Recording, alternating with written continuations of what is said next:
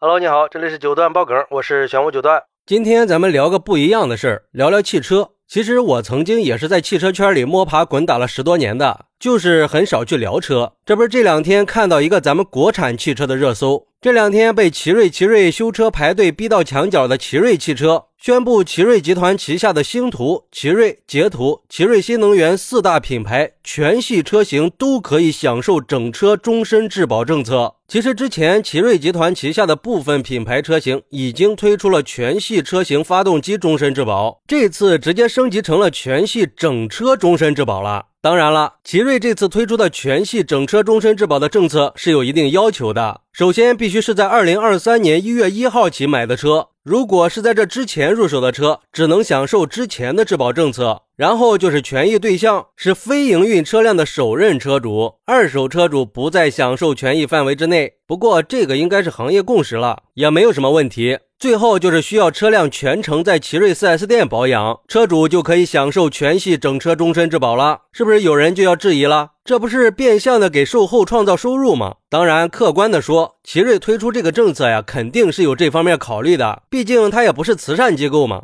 但是我们要知道，奇瑞可是国内第一个推出全系整车终身质保的自主品牌了。如果没有这个金刚钻，他也不敢去揽这个瓷器活呀。这也是奇瑞对自己的技术品质和对自己生产制造工艺的一种自信。如果说他的车品质不过关，这终身质保他也就不敢提了。要知道，在国产自主发动机领域，早在一九九九年的时候，当时其他自主品牌对于发动机技术还是一无所知的状态。那个时候，奇瑞的第一台 CAC 四八零一点六发动机就已经点火成功了，在当时也是代表了自主品牌技术研发的最高水准了。而现在，奇瑞的一点六 T、二点零 T 系列发动机，不光是在技术参数上实现了对合资品牌甚至豪华品牌的超越，在实际体验和整体调教，包括耐久性和耐用性。方面也是不输外资品牌的。截止二零二二年底，奇瑞已经先后有九款发动机获得中国新十佳发动机称号了。这应该就是奇瑞最早敢提出全系车型发动机终身质保的底气了。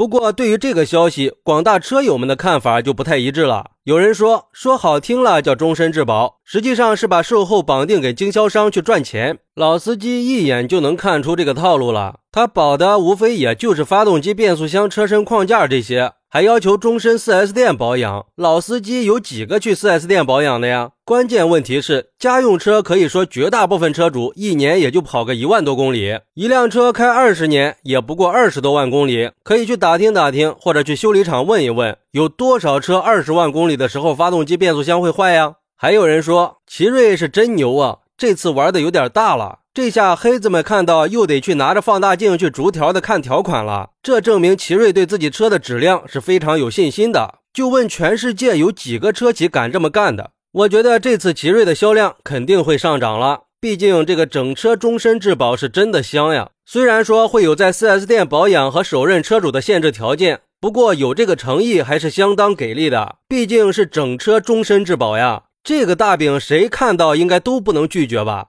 也有人说。现在国产汽车的技术越来越成熟了，销量也是越来越好了，说明老百姓对国产车的质量已经认可了。国产的电动汽车甚至已经弯道超车，出口到了发达国家，并且得到了认可。不过，这好的口碑是需要质量和售后双方面的加持的。希望这些车企不要实行捆绑销售，只有让我们相信了，让我们放心了，车企才能有更大的发展嘛。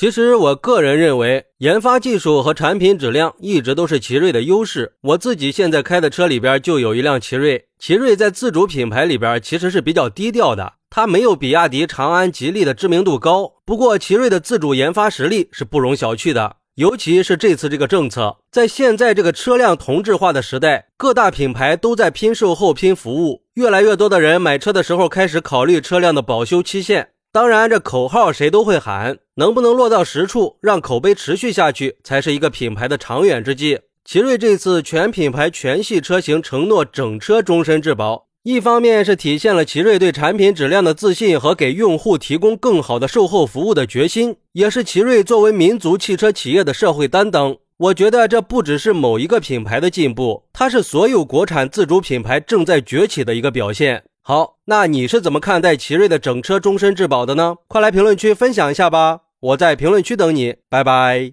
点个关注，加个订阅再走吧。你的支持是我持续创作的动力，快来给我一点动力吧。